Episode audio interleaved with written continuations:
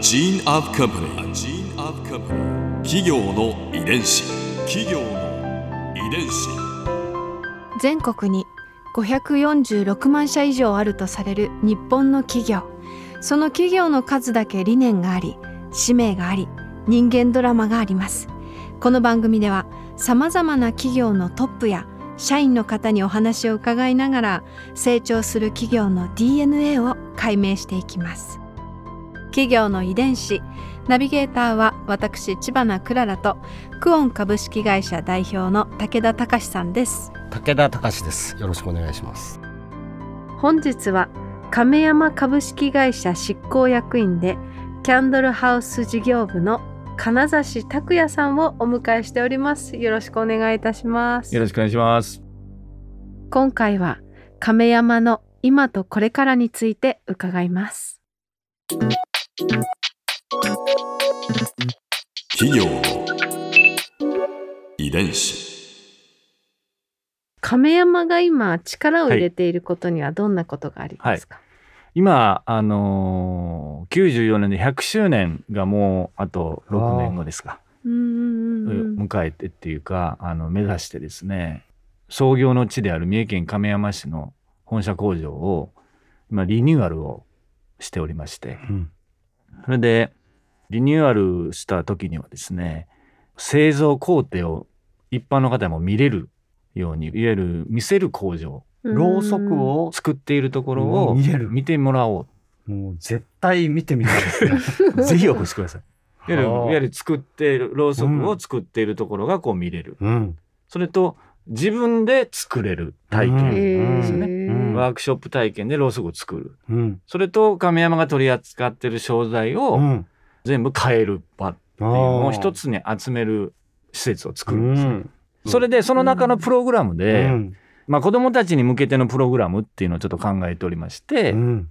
それが、いわゆるまあオール電化がこう今主流にどんどんどんどんそういう風になっていってるので、うん。実際の子供たちが火っていうものうをん。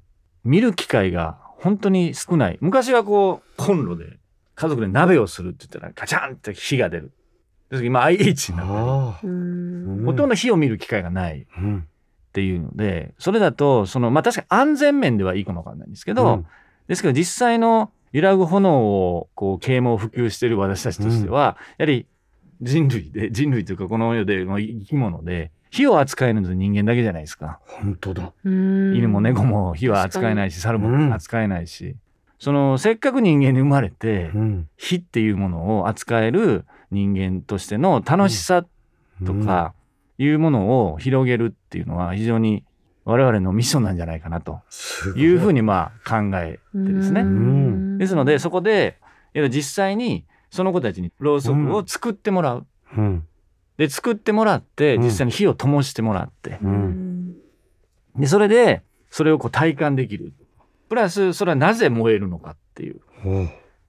あの、先日のノーベル化学賞を取られたうん。方のお話でも、うん。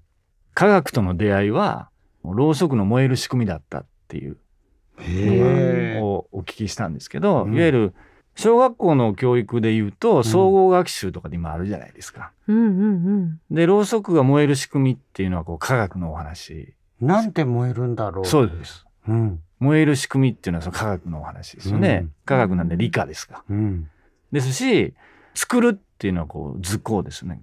クリエイティブな部分。それと、灯すってこう道徳ですよね。うん癒すとか、うん祈るとかうんっていう風な部分じゃないですか。うん。だからそれをこうセットにしたよううなん。プログラムを作ってう、ん。それでそういう子供たちに安心安全に灯すことを伝えながら火の持ってる働きとかうん。効果とかなんかそういったものを体感できるプログラムっていうのをちょっと今考えてまして、食育ならぬそうですね。なんて言うんでしょう、まあヒークって言ったり、うん。まあ灯す育なので違う字で食材の食に食育なのか、うん。なんかそういうちょっと名前今考えてるんですけど、うん。そういった形のプログラムをちょっと考えて、そういう軸から啓蒙普及活動をしていこうという。う。ん。企業の遺伝子。ちなみにその、改めてこう火にはどんな効能うん。がはい。あるんですか、キャンドルの揺らぐ炎には3つ効果があるって言われてるんですよね。うんで一つはマイナスイオンが発生するというふうに言われてるんですよね。うんでこれはあの数値的にも第三者機関でこう測ると滝壺のわーってこう出るうんのと同じぐらいのマイナスイオンの量が出る。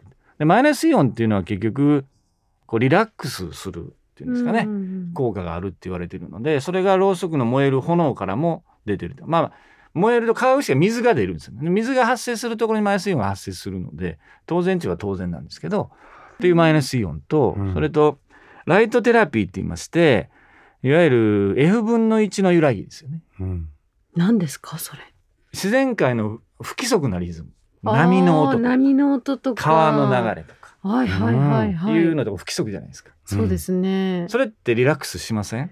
もうずーっと聞いていられまですすよね。波の音なんて、それってのは F 分の1の揺らぎっていうらしいんですけどその炎も不規則には揺れますよね。ねあれはカチッカチッカチッカチッって揺れたらもう リラックスしないですよね。確かに確かに。ですよねう。んこう自然とうん揺らぐうんそのこの揺らぎが落ち着くっていう F 分の1揺らぎの効果がこう炎揺れる炎にはあると。うんで最後はいわゆる匂いをカットするっていう消臭消炎効果。うん分かりやすいお話で言うとこう上昇気流でこう火を灯すとこう風の気流が起こって、うんで熱で香りの粒子を焼いちゃうんですよね。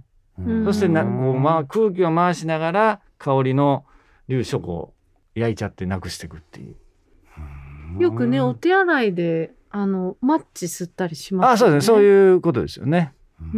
そういうふうな効果がその3つあるっていうふうなことを言われてる皆さんあのご存じない方も多いので、うん。まあ、そういう話すると、まあ、それが使うきっかけになったりっていうのも。へえ深いですね炎は、うん。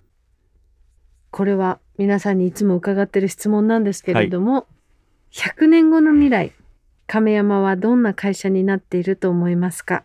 またはどんな会社になっていてほしいですか？会社もそうなんですけどこう市場って言いますか自体が今まさにこうコロナでステイホームでキャンドルを作る人、灯す人っていうことが増えてきてるんですよね。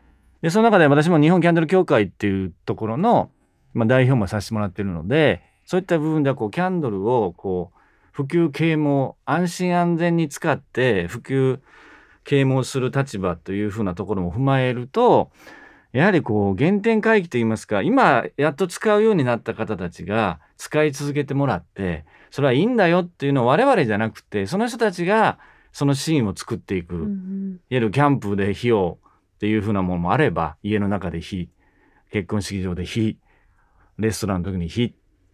でそういう揺らぐ炎自体が自然とこう広がっていく。キャンドルリレーのようにこう広がっていって普通に炎の揺らぎを見ていわゆる人が集いうん。なんか語らいでこうつながっているこう社会っていうんですかね。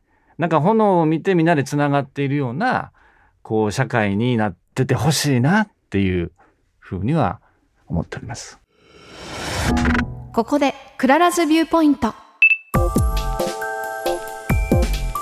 今回印象に残ったのはまあ火って自然界のものですしもちろん危ない危険な面もたくさんあると思うんですけれどでもそれも炎の魅力ですしこう炎を見ていて人を丸裸にするようなこの炎の本質的に持ってる何かがもっともっと伝わっていって亀山ワールドがこれからももっともっとこう私たちの暮らしに浸透していくんでしょうね。なんだか楽しみですね。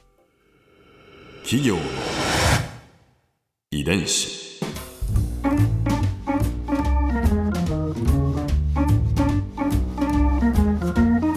この番組はポッドキャストのほかスマートフォンタブレット向けアプリオーディでも聞くことができますお使いのアプリストアからダウンロードして企業の遺伝子のページにアクセスしてみてくださいね。